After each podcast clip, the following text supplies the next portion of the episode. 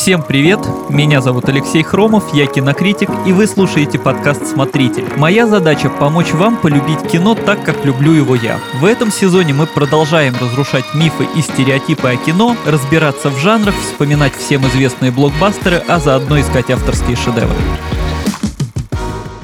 По традиции говорить о кино я буду с моим соведущим Мишей Вольных. Миша, привет. Привет, Леша. Ну, что сегодня обсуждаем? Ой, сегодня будет такая непонятная тема в самом лучшем ее виде. Как говорил Борис Гребенщиков Сергею Соловьеву, режиссером, люди любят непонятное. Приятно, конечно, когда в конце фильма еще получаешь пищу для размышлений. Еще приятнее, когда отгадываешь, что же на самом деле имел в виду автор. Впрочем, получается такое, конечно, не всегда, и вот именно о таких фильмах, неоднозначных, со множеством трактовок, с неясностью мы сегодня и поговорим. Для начала общий вопрос, не называя имен, чтобы никого не обидеть. Э, не секрет, что многие вот творцы вдохновляются чьими-то работами, и иногда чересчур этим увлекаются. Вот, допустим, насмотревшись какого-нибудь непонятного экспериментального артхауса, молодой режиссер режиссер решает снять что-нибудь эдакое непонятное. Про смысл он думает, что да, пускай сам там каждый зритель для себя решает, что я там имел в виду. Вот такая как бы ленивая легкая схема. Вот. Как отличить искусство от профанации? Потому что ведь в хороших фильмах э, Линча, там, Тарковского или Феллини ответы зачастую также спрятаны, как и в работах вот этих вот людей, про которых я уже сказал. Мне кажется, вот так, что на 100% какая-то схема определенная, никак. Четко это сделать невозможно невозможно. Потому что, ну, кто-то всегда, там, посмотрев на что-то совершенно бессмысленное, будет утверждать, что там на самом-то деле есть глубокий подтекст, а другие, наоборот, будут смотреть, не знаю, того же Линча там или Тарковского и говорить, да господи, человек там просто поснимал, пошел траву, и все ищут в этом глубокий смысл, на самом деле ее там нет. Но, наверное, можно только так э, в общем смысле сказать, что, ну, наверное, где-то чувствуется совсем уж поверхностное, там, бессмысленное какое-то, а другие ну, если вглядеться в хороший фильм, то, наверное, в нем что-то есть.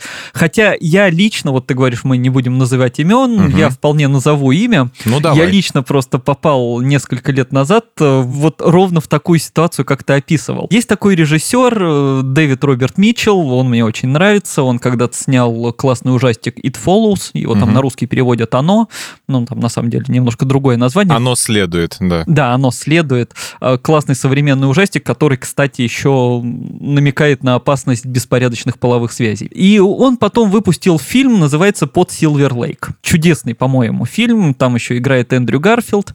Что важно понимать при просмотре этого фильма, Дэвид Роберт Митчелл — это большой фанат Дэвида Линча. Вот прям фанат-фанат. Mm-hmm. И если смотреть этот фильм, это действительно такой, ну, не фанфик, но такой вот э, признание в любви к его фильмам. Там куча отсылочек, куча там намеков и даже символы похожи на линчевские, на Твин Пикс. Вот. Но есть одна тонкая разница. Главный герой под Силвер Лейк, он знакомится с девушкой, она пропадает, и он пускается на поиски. Но прикол в том, что завязка всего этого фильма состоит в том, что он просто бездельник, ему просто нечем заняться. И, собственно, mm. из-за этого он и пускает. То есть он не агент Купер, который расследует это дело, ему просто нефиг делать. Вот у него даже этого любовного романа толком не было, они там один раз встретились, mm-hmm. и вот он решил, что это, значит, нужно так вот, вот искать везде символы. Он скорее агент Купер из э, конца э, с третьего сезона Твин Пикса, да? Ну да, наверное, так. Вот. И в итоге получается, это, конечно, не спойлер к сюжету, что там все так заканчивается. В общем, если бы главный герой ничего не делал, закончилось бы все точно так же. Он совершенно бесполезен. Вот. Это как шутили когда-то про Индиану Джонса, да, что если бы Индиана Джонса не было в его фильме, в первом, да, то сюжет был бы ровно тот же.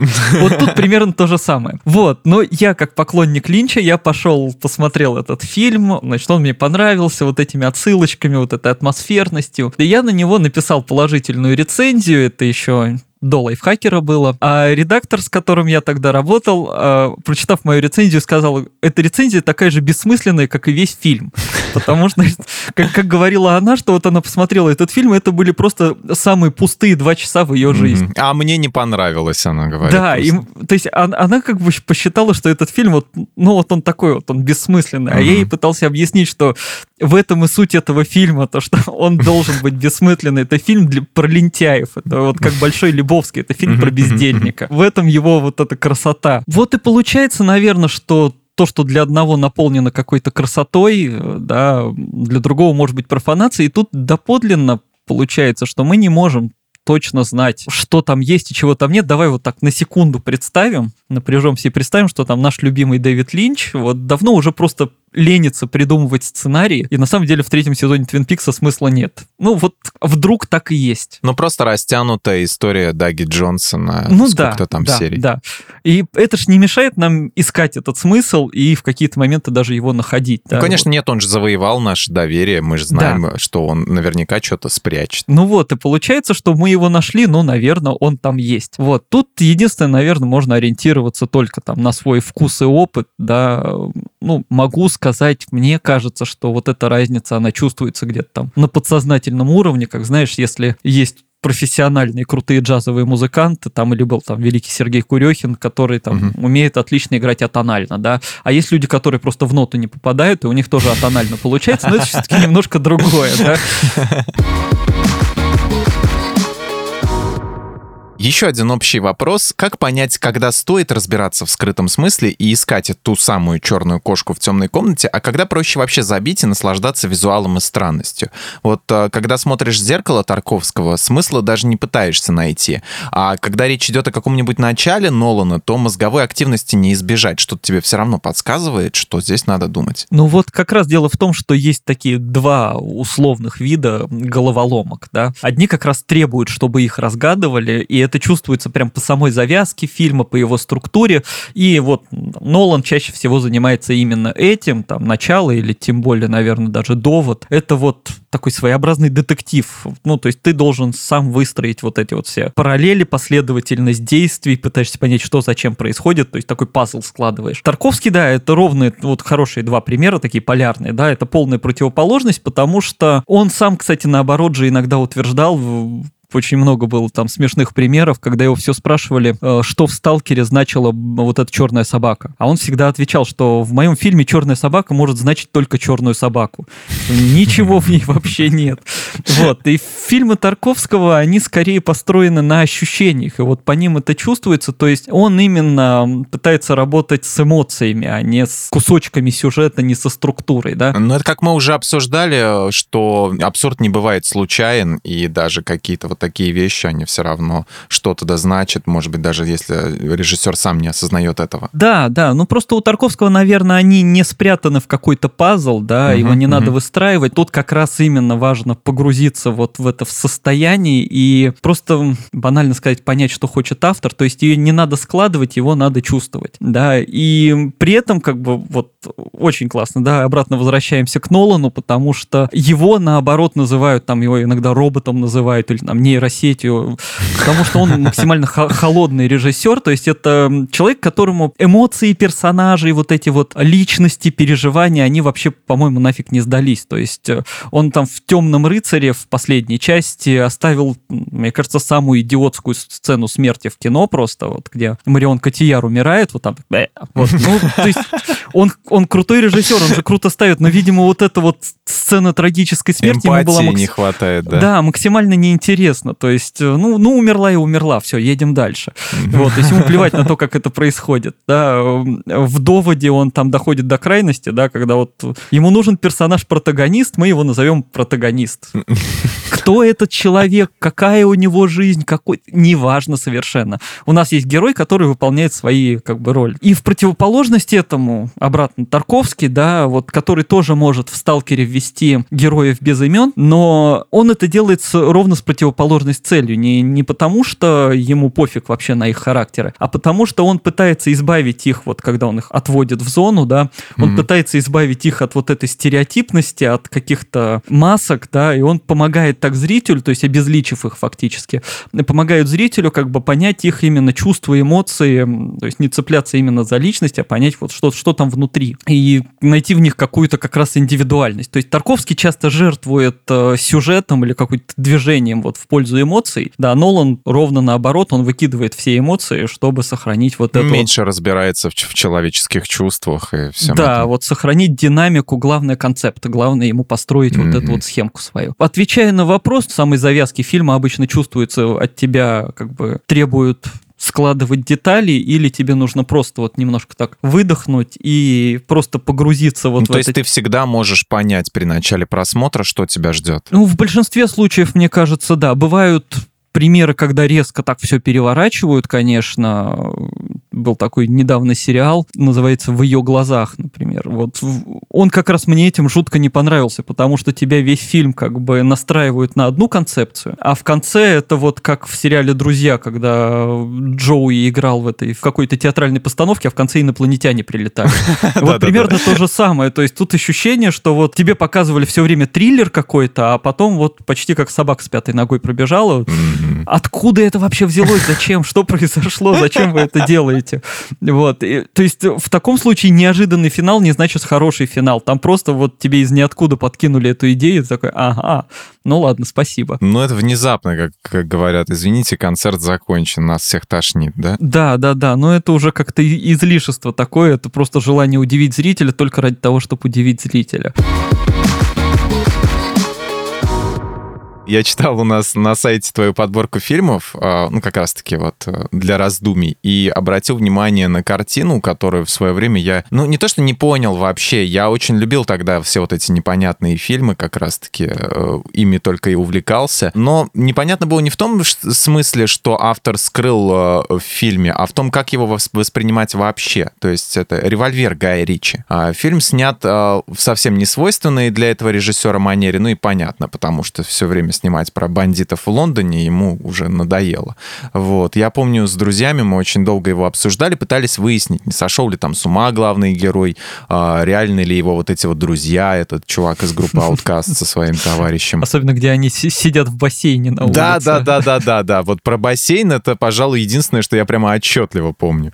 Вот. На твой взгляд, Получилось ли у Гая Ричи войти вот в такой формат необычного, нестандартного кино? Ну, по-моему, получилось, но, к сожалению, большинство, по-моему, со мной не согласно, потому что у фильма достаточно низкие рейтинги. И именно из-за этого он, наверное, не продолжил снимать в том же ключе, да? К сожалению, к сожалению. А я вот его как раз за это и обожаю, потому что, ну, тут прикол как бы вот действительно в самом стиле Гая Ричи, да, угу. который его так превозносят зрители. Кстати, в России культ Гая Ричи вообще он такой, мне кажется, даже неадекватно преувеличенный. То есть там в США его не слишком-то жалуют. Да, я слышал такую точку зрения. Его часто у нас сравнивают почему-то с Тарантино, хотя общего у них только, ну, это жанр криминальной комедии, как у раннего Тарантино. А он на одних сборниках DVD был просто, наверное, в свое вот, время. может быть. Карты, может деньги, два ну, ствола, криминальное чтиво и еще несколько фильмов. Ну да, да, на самом деле, ну вот что, они просто жанр один и там нелинейный сюжет, да, в принципе, да, они тоже да. любят вот это вот строить таких вот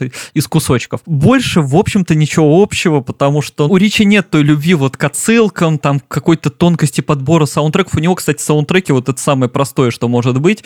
У него там, если мрачная сцена, то мрачный саундтрек, если mm-hmm. динамичная, там, то динамичный. Еще и текст в песнях обычно продолжает как бы идею вот того, что происходит в кадре. Но вот за такую простоту, такую пацанскую, его вот у нас, наверное, и полюбили, и любят до сих пор, да, вышли джентльмены, и все кинулись скупать эти клетчатые спортивные костюмы, да, и да, да. Хотя, там даже сам режиссер уже показывал, что все это прикол, как бы, что все это ирония. А я помню, как-то была акция какая-то на Кинопоиске или где-то, в общем, там можно было применить промокод, и в, в итоге, короче, цена билета была 0 рублей.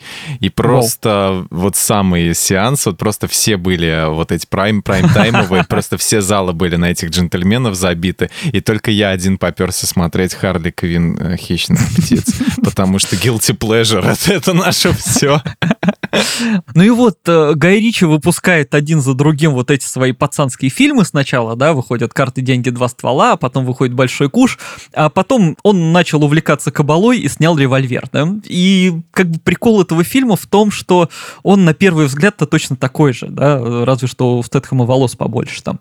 Да. Вот. И, и вот э, то же самое, половину зрителя все мы сидим и ждем, а значит, а кто же кого тут дурит, а? А как же сложится вот эта схема, а как же на самом деле-то все построено, это все, наверное, тоже такой криминальный обман, вот, а потом оказывается, что все это время все просто дурят зрителя, да, что угу. на самом деле в этом нету вот этой четкой схемы, это просто символизм, это просто какое-то там подсознание, подтекст или что-то такое. И, понятно, все разозлились, потому что все почувствовали себя обманутыми, а, по-моему, как раз главное вот в этом фильме главный кайф, что ты ждешь одного, в итоге тебя надурили и показали вообще другой фильм, такой очень символичный. Там же целый монолог вот есть, который собственно, определяет идею этого фильма, где он говорит, что мы слишком зависимы с, от стороннего одобрения, о том, что там угу. внутри человека есть что-то, что мы не замечаем, и вот это нами управляет. Вот, собственно, этот фильм, вот, вот он про вот это, про скрытое, да, про какие-то... То есть ты его посмотрел и должен потом сам осознавать, а был ли этот мистер Голд, а были ли эти у него соседи по камере, или он сам что-то уже довыдумывал. Вот. И в этом, наверное, его кайф. И мне кажется, что вот Гаю Ричи было бы полезно, но у него, конечно, и так так фильмы там проваливаются периодически, но ему было бы полезно остужать зрителей так где-то раз в 2-3 фильма выпускать вот новый револьвер или тот же самый даже перевыпускать,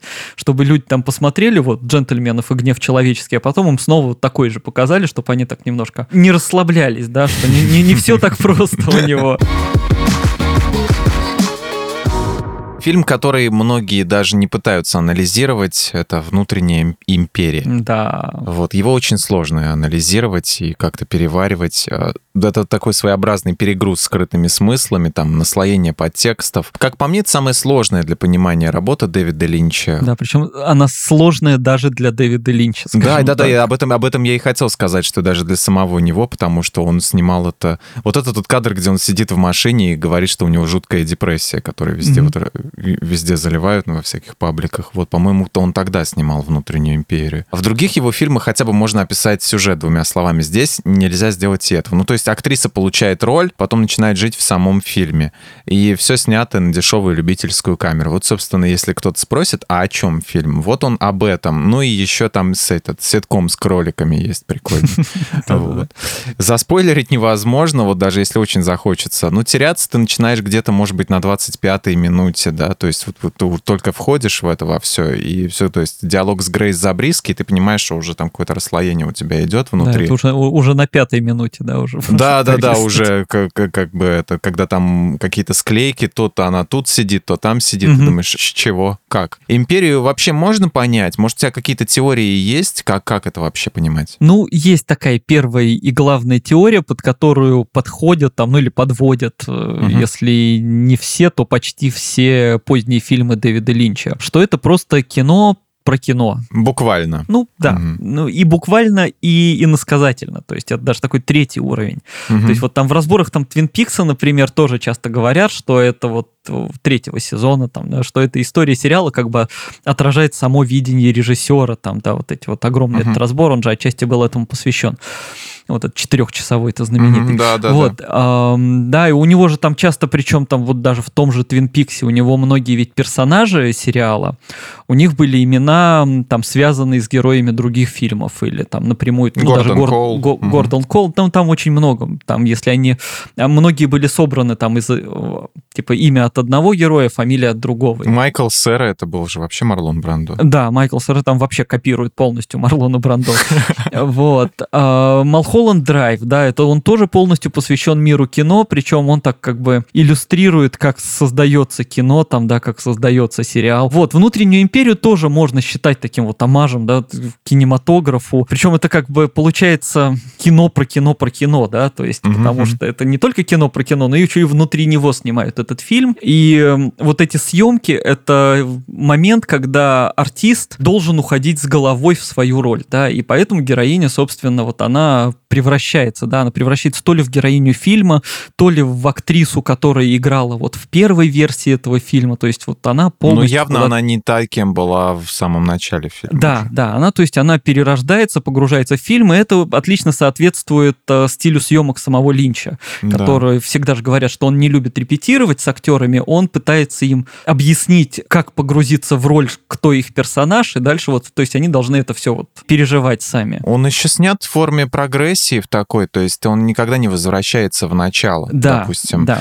да. как Малхолланд Драйв тот же, да, мы понимаем, кто та героиня, которую показали нам в начале, мы можем как бы в любой момент отмотать и сложить это все здесь, э, начинается, то есть одна тема заканчивается, и она заканчивается навсегда. Да, и в этом как раз была и идея съемок, э, собственно, внутренней империи, да, у него предыдущие фильмы, они либо зацикливались как-то, кстати, Твин Пикс тоже в итоге фактически зациклился, да? Да, да. А, либо они как, ну, подходили к какой-то поворотной точке, а вот про внутреннюю империю он и сам говорил, что это был такой своеобразное течение, то есть он взял вот эту вот цифровую камеру, которая угу. позволила ему снимать легче, да, ну, хотя, конечно, качество убило на повал. И каждую сцену вот они снимали, то есть придумывалась какая-то сцена или какая-то новая идея, они ее снимали, и вот так вот фильм, он как бы одна идея просто перетекала в другую, это такое свободное течение, или там, если хотите, бесконечное падение, да, вот он все время движется, движется, движется. То есть такой... Это моднейший эффект такой просто в то время, когда появ... начали появляться вот эти камеры, и особенно в цифровых фотоаппаратах были они, да, распространены.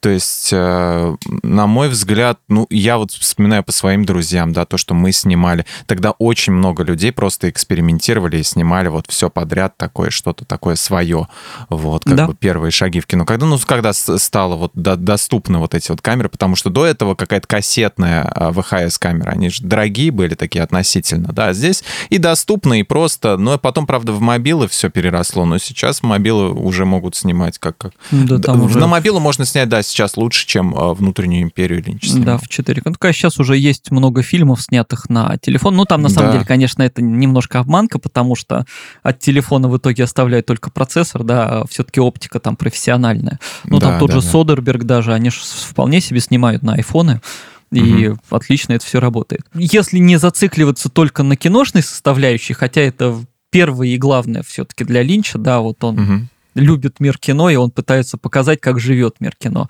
Вот, если от этого все-таки немножко отойти, то можно считать, наверное, что внутренняя империя это немножко так про кризис самоидентичности, да, то есть mm-hmm. вот в доме главной героини появляется незнакомка, это как-то там начинает рушить ее мир, и дальше, то есть происходит вот то, с чем, наверное, знакомы люди, у которых есть вот эта проблема самоосознания, каждый раз сталкиваясь с какой-то новой ситуацией или с новыми людьми, она адаптируется под эту ситуацию и под этих людей. То есть она теряет свою личность, да, и перерождается в какие-то новые личности. Угу. Вот. Но это, естественно, там в десятый раз, говоря про Линча, да, могу сказать, что все это, конечно, измышления, трактовки там. Мои, других людей, которые там его читают, слушают, смотрят. Ну, а вполне логичные, да. Тут, тут все вяжется, все складывается. Кажется, что да. Что именно задумывал Линч, это, конечно, остается только в голове где-то у него. Да, но просто там еще очень много всяких деталей, которые, ну, которые, я не знаю, можно ли их понять. Вот. Я думаю, единственное, над чем не стоит вообще даже задумываться, это почему разбросаны фразы вот в этом ситкоме про кроликов. Такое ощущение, что просто это у него был какой-то проект, он решил запихнуть его, типа, а давай еще и про кроликов сюда нафигачим. А вот, он же потом что... их отдельно издал, да? Да, да, да, отдельно и они в том году вышли у него на YouTube-канале угу. полностью, там, по-моему, в нескольких частях. Можно найти нарезку склеенную, то есть это отдельная история, но там перепутанные угу. линии диалогов специально перемешаны, вот как в рандомайзер куда-то засунуты. И я думаю, над этим вот э, точно не стоит задумываться, почему перемешано. Просто потому что. Мне кажется, вот эта вот история кроликов, она отчасти, знаешь, такое, ну, линчка там и к миру кино, и к телевидению, к некоторым таким попсовым проектам, как независимый режиссер, он относится э, с большой иронией. Угу. В Твин Пиксе э, был же тоже такой сериал внутри сериала, да, вот приглашение к любви. То есть он как бы отчасти отражал э, события самого Твин Пикса, а отчасти это был такой самый стереотипный, вообще мыльный сериал, какой только можно представить. Да, штамп на штампе, музыка вот эта внезапно вылезающая на да, драматических да. моментах, которая да, вот... потом же в самом Твин Пиксе и была. Да, То есть там же да. он тоже подчеркивал подчеркивал все вот эти моменты печальные, печальной музыкой. Да, и вот мне кажется, что вот эти кролики — это отчасти такая же ирония над вот этими бесконечными ситкомами, которые вот угу. сняты точно так же, как этот сериал про кроликов, и они такие же бессмысленные, такие же не смешные, но в итоге все смеются, да. Ну, то есть есть ирония WandaVision, а напрямую ирония над всем вот этими да. ситкомами. Вот, а есть э, Линч, вот, у которого свое представление. Более глубокая и такая непонятная ирония, да. Теперь перенесемся в отечественную экспериментальщину. Блестящий фильм Светланы Басковой «Кокки. Бегущий доктор». Как и все ее фильмы, да? Да, да, да. Мне пять бутылок водки еще нравится. Блин. Хорошая картина. Моцарта я не смотрел, я видел какие-то отдельные сцены, где Маслаев с Пахомовым в поезде едут. Смотреть э, фильм, естественно, начали после взрыва популярности «Зеленого слоника». Сюжет Коки довольно прост. Ну, как бы если, если его там попытаться найти, там, хирург э, Женя в исполнении Сергея Пахомова, он должен сделать операцию всей его жизни, но для этого он должен найти человека, которого он будет оперировать, вот, чтобы доказать себе, что он что-то значит. Это такая как бы трагедия о поиске смысла жизни человека, то есть своего предназначения, что даже человек может всю жизнь заниматься чем-то, и это что-то будет не тем, как Маслаев ему в конце фильма говорит, ты не хирург, ты танцор, иди танцуй, надевает на него колготки, и, вот, и Пахом начинает прекрасно танцевать. Вот. Надо сказать, что вот это хоть и снято все скомкано, и какое-то вот такое повествование прерывается какими-то вставками, ну, там, монтаж там такой очень дико экспериментальный, но все равно есть какой-то там внутри смысл. Вот. Что ты можешь сказать вот про Кокки и вот таких а, постсоветских, российских каких-то mindfuck фильмах? Кстати, вот неоднозначные фильмы, я думаю, можно же было, как мы в тот раз Guilty Pleasure сказали, здесь mindfuck вот, в принципе, подходит по, как бы как описание.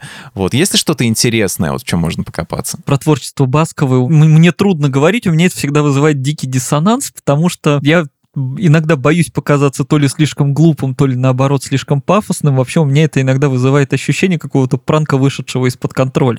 То есть все, все на таком серьезе это обсуждают, там, ну, понятно, начиная с зеленого слоника. Ой, я не знаю, по-моему, слоника уже всерьез никто не обсуждает. Я просто сижу в тематических сообществах, и там периодически ММВ всякие ролики музыкальные со словами Пахома и Епифанцева делают там на всяких, на попсу, на русскую, на Газманова и прочее, там на руки вверх. Это очень смешно смешно и просто, ну, такой просто простор для творчества, казалось бы, в таком фильме. Я для себя заметил, что практически все фразы, сказанные там, они уже были засэмплированы, и я их отлично помню. Вот, и все их уже знают. Тот же Коки, вот, ну, его если разбирать по частям как-то, да, ну да, там действительно есть интересная идея. Там действительно ты правильно сказал, что вот это вот поиск человеком смысла жизни, да, или какой-то mm-hmm. своей главной цели, э, ну, окей, оно там есть, да, там есть даже библейские вот эти отсылки, это девушка со сливами, да, сливы там mm-hmm. были, mm-hmm. вот, ну, вроде есть, да, и намек там мерзкий достаточно, но на тайную вечерю, вот это все,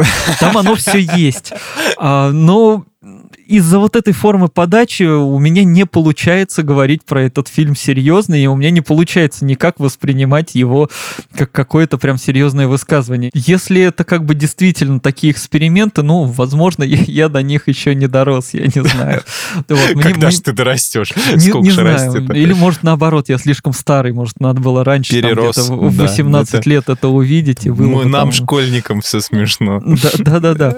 Вот, поэтому вот, ну, ничего такого. Я не могу посоветовать его смотреть, ну, потому что я сам его не понимаю и никак не могу проникнуться ее работой. Да я посоветовал тебе, видишь, и пожалел, что посоветовал, потому что не каждый готов. Опыт всегда хорошо, даже если негативный. Что касаемо других необычных таких mindfuck фильмов, э, в начале выпуска я уже упоминал БГ, да, и это не просто так, и упоминал я Курехина, потому что эти два прекрасных товарища появились в фильме под названием «Два капитана 2». Вот это, по-моему, великолепное кино, которое точно так же вообще выносит мозг и понять его невозможно, да и стоит ли. Ну, оно вообще полностью продолжает идеи Курехина, да, вот, угу. если все знают там только Ленин Гриб, э, то вот посмотрите еще это, потому что там точно такие же и периодически его реплики, только там не, не сплошной рассказ, а отдельные его там мелькают. Вот, они одновременно и смешные, и, и глубокие, там я не могу некоторые из них процитировать по цензурным соображениям, но вот когда он там ходит по палубе перед матросами, там прям высказываний хочется записывать и цитировать бесконечно, хоть они и не цензурные. Вот, это как будто бы хроники про безумных ученых, про войны, про два солнца в небе, про марокканских карликов там. Вот, ну, Естественно, тоже не все готовы к этому. Я на кинопоиске недавно читал как раз отзывы, вот, и мне понравился, значит, там в одном была такая фраза, что вышел нудный псевдоисторический фильм о Ленине и наркотиков, а точнее сказать, автор пытался иронично изложить историю зарождения коммунизма и фашизма, а получилась пошлая ахинея. Ну, на самом деле, мне кажется, как бы э, Дебежев, да, автор, он не пытался как бы показать какое-то зарождение. Если там покопаться поглубже, это, наверное, фильм отчасти про такие, вообще про идеологию войн, про, про происхождение войн. Но можно не копаться, можно просто наслаждаться достаточно вот этой абсурдной картинкой, которая там mm-hmm. из фильмов нарезана, из хроник, из новых съемок, из всего вместе. И прекрасный Гребенщиков, прекрасный Курехин, э, его же саундтрек, естественно. Вот, вот кто полюбил там Ленин Гриб, да, посмотрите и вот этот фильм. Кстати, я, пользуясь случаем, тоже советую всем читать, значит, Александр Кушнир э, когда-то выпустил книгу «Безумная механика русского рока», э, собственно, посвященная Курехину. Вот. И просто прочитайте вступление к этой книге, где он описывает, как поп-механика, проект Курехина, выступала э, на фестивале в Финляндии. В общем, если вы не будете там смеяться просто до истерики или до слез на второй странице, ну, считайте, что вы вообще ничего не чувствуете, потому что это невероятно. Вот, вот это описание, то есть как Курехин смог удивить даже финнов, которые, казалось бы, утверждали, что они вообще готовы ко всему и ничем их удивить нельзя. Вот, и, собственно, фильм «Два капитана 2» — это тоже вот его такое замечательное творчество, абстрактное, одновременно глубокое, очень красивое и просто выносящее мозг вообще на повал. С полного метра переключимся на сериалы. Вот здесь, конечно, хочется поговорить именно про «Остаться в живых», он же «Lost», потому что это самый такой фильм популярный, в котором любят копаться. Угу. Я помню, как многие именно после этого сериала начали вот избавляться от стереотипов, от телешоу, о сериалах, как о чем-то созданном для домохозяек и вообще там неприхотливых в выборе контента людей. То есть, на мой взгляд, вот Lost это такой как бы... Он явился таким моментом преломления, что ли, а, типичных вот этих вот э, стереотипов. То есть уже было после него не стыдно сказать, что я смотрю сериалы. Mm-hmm. В чем его успех и почему все закончилось так внезапно и глупо? Помнишь, как в «Кавказской пленнице» было «тот, кто нам мешает, тот нам и поможет». Да. Вот здесь э, ровно наоборот произошло. То есть его успех э, в итоге как раз стал причиной его провала. Вот э, как бы странно это ни звучало, это факт. Ну, короче говоря, нагромождение всего в результате сами запутались и не, не смогли выбраться из всего. Да, да. Во-первых, просто вот ты закручиваешь закручиваешь, закручиваешь, закручиваешь сюжет, потом как бы наступает финал, тебе надо его раскрутить обратно. И а что делать неясно, потому что все тупик, и самое, конечно, глупое, что можно сделать, это видение после смерти, сон собаки, вот это вот все, как бы на это списать. Ну, они могли просто героя, да, героя просто в ванную завести, чтобы он разбил стекло головой, вот да, спрашивал да, да. там какой-нибудь интересный вопрос задавал. Да, но в Твин Пиксе это было обосновано, потому что там весь сериал, да, про двойственность, про сны, то есть там мир снов, он как бы нормально вписывался. В Lost это как-то так неожиданно появляется. Вот. Но причина как бы вторая, а, то есть всего этого можно было бы избежать, если бы не, как ни странно, массовая популярность сериала. Собственно, раскрылось все всего лишь где-то год назад. Деймон Линделов, один из создателей сериала, а, рассказал, что изначально они хотели снять сериал всего на три сезона. Вот, хотели его после трех сезонов закрыть, и у них там был какой-то план, что-то раскрываем, значит, в финале первого сезона, что-то во втором, и в третьем окончательно все как-то объясняется. Угу. Вот. Но канал ABC сказал, что настолько популярный сериал закрывать нельзя. И требовал с них вообще изначально 10 сезонов. Вот, там создатели сами Нормально. уже взвыли, сказали, что они вообще не представляют, что в 10 сезонах-то показывать. У них просто идей даже никаких нет. Кое-как сошлись на 6. Ну и получается, что они начали бесконечно вот вытягивать какие-то темы, чтобы продлить его на 3 сезона больше, чем они хотели изначально. Жесть какая. Вот, ну и в итоге они уперлись в этот финал, который им самим тоже уже был не нужен. Это вот как вот наподобие, когда э, фильмы собирают большую кассу, и обязательно выходит продолжение не хочешь, не хочешь. Да-да-да, при том, что оно ненужное, фильм уже закончился там смертью да, всех да. персонажей, да, и тут мы неожиданно все воскресаем. Надо, и в, надо. Вперед на амбразуры, да, У нужно тебя контракт, и, да. еще немножко поработать. Да, вот, собственно, с «Остаться в живых» произошло ровно так, и это, конечно, очень печально. На сайте odysseyonline.com я нашел статью про теории заговора в мультфильмах. Вот так там, значит, указывается, что действие мультсериала, предполагается, что действие мультсериала «Алладин» происходит в далеком будущем, угу. через 10 тысяч лет. Там именно столько джин, по его словам, находился в лампе. В мире случился уже апокалипсис, и история человечества к тому моменту начиналась заново. Вот. Ну, что-то мне очень это Дюну напоминает. Вот.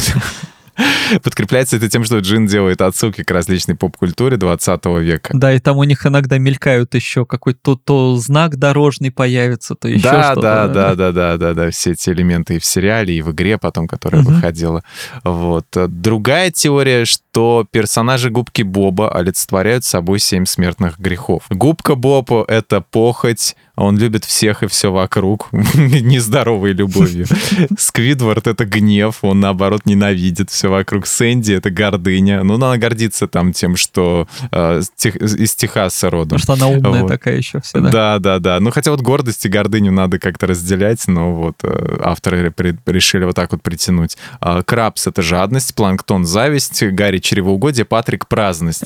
И как говорится, как тебе такое, Данте Алигьери, а? Круги ада такие-то, вот, в губке Бобе.